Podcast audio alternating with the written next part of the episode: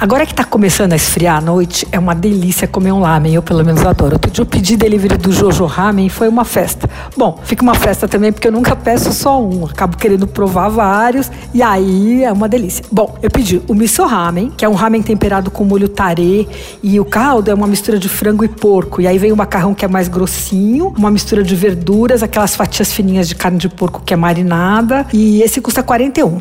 Eu pedi dois ramen sem caldo. Primeiro, o abura soba, que o macarrão também é um pouquinho mais grosso, ele também vem com as fatiazinhas de carne de porco, mas esse vem também com alga nori, com cebolinha, com gergelim com umeboshi, que é aquela conserva de ameixa japonesa. É, esse não tem caldo, é só um molhão assim, gostoso, e custa 47. Acho que foi meu favorito, viu? Muito saboroso, assim, levemente picante, um pouquinho adocicado. Eu pedi também um outro que eu gostei muito, que é o mazê soba vegetariano. Ele também não tem caldo, é macarrão integral. O molho é a base de shoyu, vem com uma geminha curada e uns vegetais, assim. Esse custa 46. Ah, eu pedi também um bowl, aquele chama chassudon, custa 29 e vem com carne de porco, aquele bolzinho, assim, que vem no fundo arroz, por cima vem é, o, essa carninha de porco, assim, lasca, em lascas não, em fatias e com cebolinha. E esse vem com pimenta coreana também, que você misturando, ela é forte, mas você vai misturando aos pouquinhos e dá bem certo. Esse é mais barato, custa